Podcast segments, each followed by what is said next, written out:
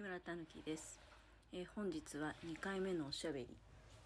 一応ね日付は2022年9月の10日土曜日でございます。やっぱりねあの、まあ、今お米の検査のアルバイト行ってるっていう話してたじゃないですか。だから日付をなんか言うのはすごく大事かもなって思いました。っていうのは今日が何日かわからないと検査日がね非常に重要なので検査日間違えちゃうとハンコをね間違えて押してしまったりあるいは書類に日付を間違って書いてしまったりでその結果書類の日付とねあの米袋の検査員の日付が間違ってたりするともうすごい大変なことになっちゃうから今日が何日かっていうのをね確認するのは結構大事だななんて今まであんまりそういうそうだね。日にちが大事。あまあちょっと前までお土産屋さんとかやってた時にはその賞味期限がねあのチェックするのに。まあでもお土産の賞味期限って大体日にちまでは書いてないんだよね。まあもちろん日にちまで書いてある場合っていうのは今日が何日かっていうのを把握しておかないと過ぎちゃってるものを売ったらそれも大変なことになるのでね。でもややしばらく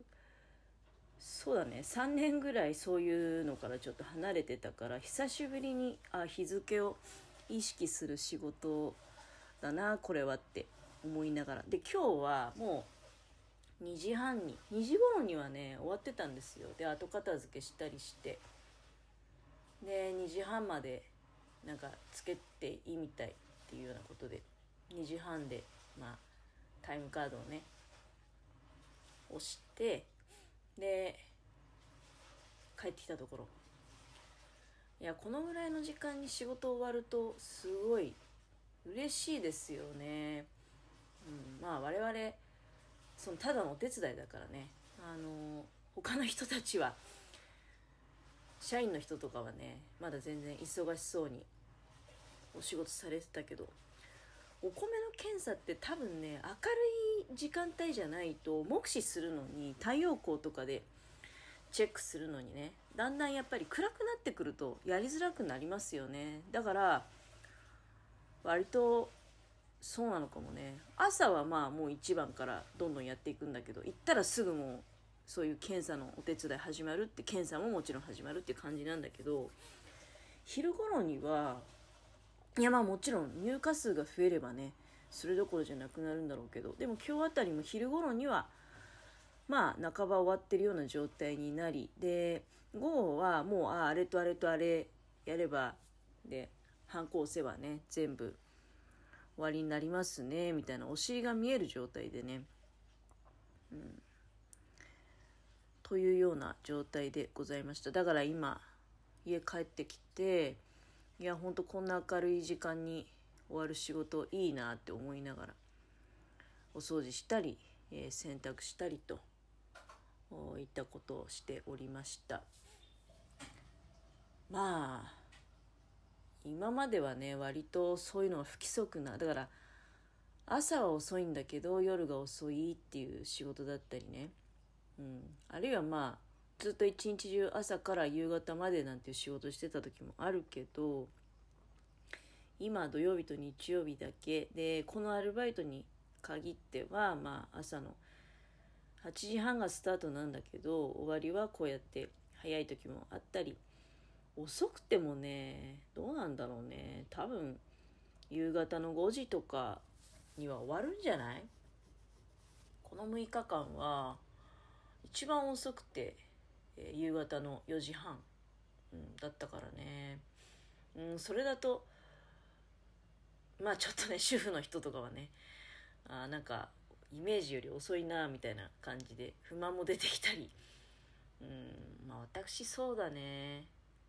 でももうこういう仕事慣れちゃったからやっぱり夕方のそうね5時半とか回るとちょっともう暗いし嫌だなって思っちゃうかもね。もうあの車の運転夜最近してないんでね。まあだんだんそうなってくるんだよね。若い時はさなんか逆に昼間ねあの移動した先で楽しみたいから夜中夜通し中運転するんだとか言って夜中中運転して朝方にその遊び先に着いてね仮眠を取ってお店が営業始まる頃からなんか遊び始めるとかね。そんなことやってたんだけどね。今も仕事行くさ時でさえね夜の運転になっちゃうのちょっと嫌だからあの朝のうちの仕事がいいなとかねそんなこと言い出してるからね。それでなんかふとねあの帰り道に思ったんだけど、まあ、この季節労働っていうのはいいなって、まあ、例えばこの今お米の検査のアルバイト本当に9月だけ限定なんですよ。忙しいから9月だけ来てほしいと。で米屋さんにしてみればこの9月のためだけにね人を用意することっていうのはそれはできないわけじゃないですか。他の月は例えば極論言えばね他の月はもう23人いれば回る仕事を9月だけはあ極端に人を厚くしたいと。でそういうところに、まあ、私みたいな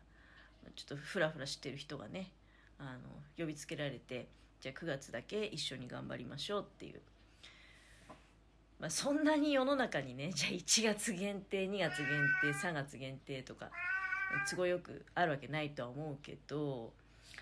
そうだね。だけどうーんまあ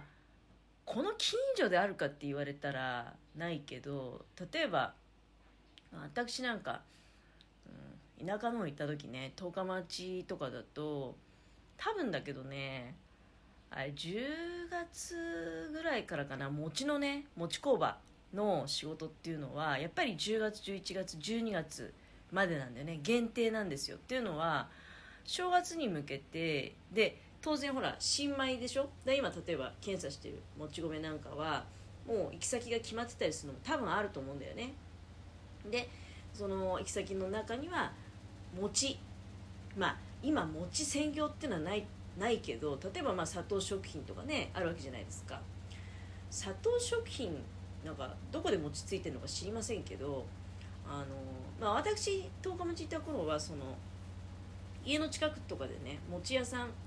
まあ餅屋さんってね例えば土建屋さんが餅冬だけ餅つくとかいろいろパターンあんだけど何しろその時だけ人欲しいわけですよ。切った餅をね測ったりするとか袋に詰めたりするとか。でそこに脱酸素剤入れてあのシール機にかけてねあの真空状態に。真空っていうか軽くね軽真空あのだ最終的に脱酸素剤が全部空気吸う。最初から真空にしちゃうと脱酸素剤の仕事が意味なくなっちゃうんでっていうのはあるんですよ、うん、例えば101112はじゃああればね近所とかであればじゃあ持ち工場行ってとかさ。12あそうそう。持ち工場で実家いた頃に十日町いた頃に餅工場で働いている人たちが餅工場のバイトが終わるとそのままねあの1月とか2月とかはあれ春ぐらいまで行ったりするのかな要はスキー場であのスキーのお客さんのベッドメイキングのねこれもね住み込みで季節労働とかなんですよ。な住み込みだっつってましたね。一回行っちゃうともう帰れない。いろいろな理由でね雪がすごすぎてっていうのもあるし自分家の方が。帰る意味も通勤がだからできないから住み込みででベッドメイキングとか、うん、多分だから苗場とかの方行くんじゃないかな。そういう季節労働ね十日町の時に持ち込まの後にスキー場に行くような人っていうのは春が来たら農作業があるのでそういう人たちはまあ農作業をするんだけど、まあ、私の場合農作業っていうのはないからね。そうするとじゃあ例えば45 6とか789何の仕事あんのかな？とかね、うん、季節労働だけで1年。まあ本来それこの年になってそれ言ってんの結構やばいやばい人だなって気もしますけど自分でね。でも季節労働ってねなんかいいなってちょっとうん。まあそういう目線でねあの仕事を探してみるっていうのもあありっちゃありかなとか思いましたけどね。でもそれってまあ地域性とかだったりいろいろあるだろうね。あのそんなに都合よく季節労働だけで1年あの家計をねやりくりするみたいなそんなうまい話は、うん、多分ないんじゃないかなって思うんだけど。いやなんか教えてほしいですけどね。あのこちらの地域にはこんな季節労働がありますよとか。本当に若かったらいや実際あったと思いますよ。例えばその北海道のなんか昆布のね昆布を干すアルバイトとかも季節労働らしいじゃないですか。そういうのって本当に若い人があのいろいろこう経験をね、うん、積みたいっていうようなことで